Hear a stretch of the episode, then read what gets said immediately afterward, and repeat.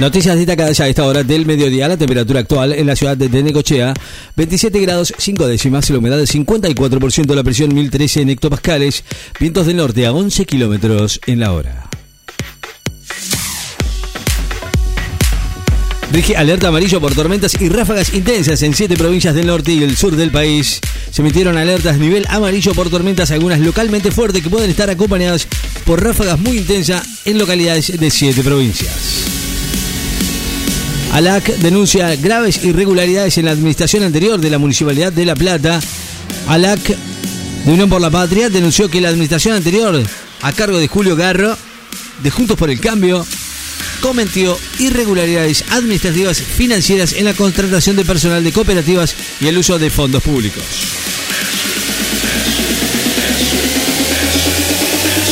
Más de 27.000 palestinos murieron por la ofensiva militar israelí en Gaza, según Hamas. Eh, al menos 27.000 palestinos murieron y más de 66.000 resultaron heridos en bombardeos israelíes y combates en la franja de Gaza desde el inicio de la ofensiva israelí contra el movimiento islamita Hamas, que se acerca a su quinto mes. Operativo de Arba en San Fernando, donde hay 12 barcos en condiciones de ser secuestrados.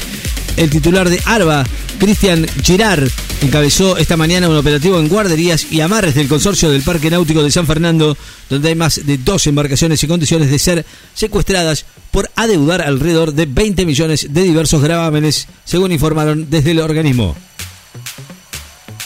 Bullrich anticipa que habrá sanciones a efectivos que hayan usado distintos partidarios la ministra de Seguridad aseguró hoy que su cartera va a iniciar una actuación administrativa a los efectivos de fuerzas de seguridad que hayan usado distintivos partidarios durante la actuación de ayer en inmediaciones del Congreso Nacional en el marco del operativo que se desplegó por la ley Bases que se debate en Cámara de Diputados.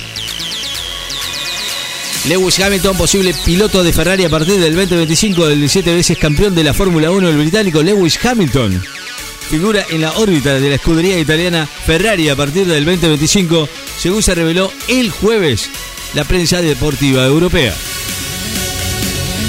Israel y Hamas se enfrentan en Gaza mientras la diplomacia busca una elusiva tregua. Combates hoy en la franja de Gaza pese a las gestiones en curso para acordar una tregua y una liberación de rehenes en manos del grupo islamita tras casi cuatro meses de una ofensiva que ya mató a más de 27.000 palestinos comienzan a aplicar aumentos de impuestos a combustibles 2021-2022 y se van a postergar los del 2023.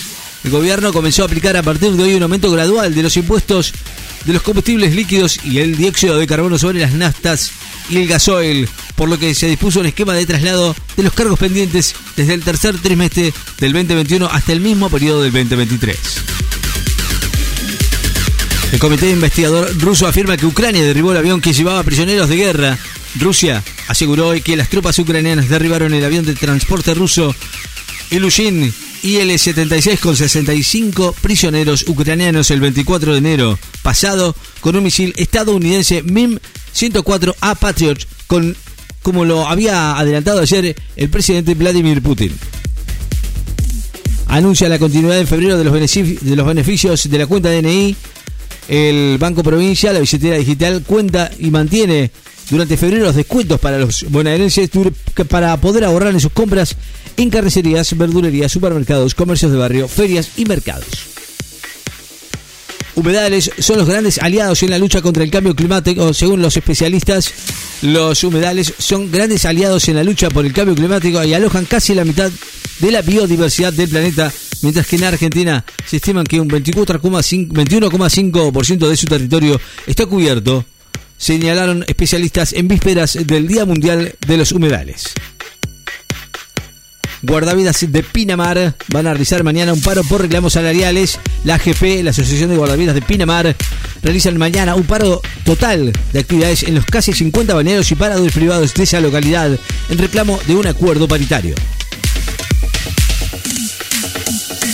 La Unión Europea acuerda un nuevo paquete de ayuda a Ucrania de 50 mil millones de euros. Intersindical Radial realizó paro general en reclamo de aumentos salariales en la Intersindical Radial, integrados por ATRAC, ISALCO, SUTEP, realizan un paro general de actividades por 48 horas en el sector privado que va a culminar mañana al mediodía en reclamo de aumentos salariales para todos los trabajadores de la actividad.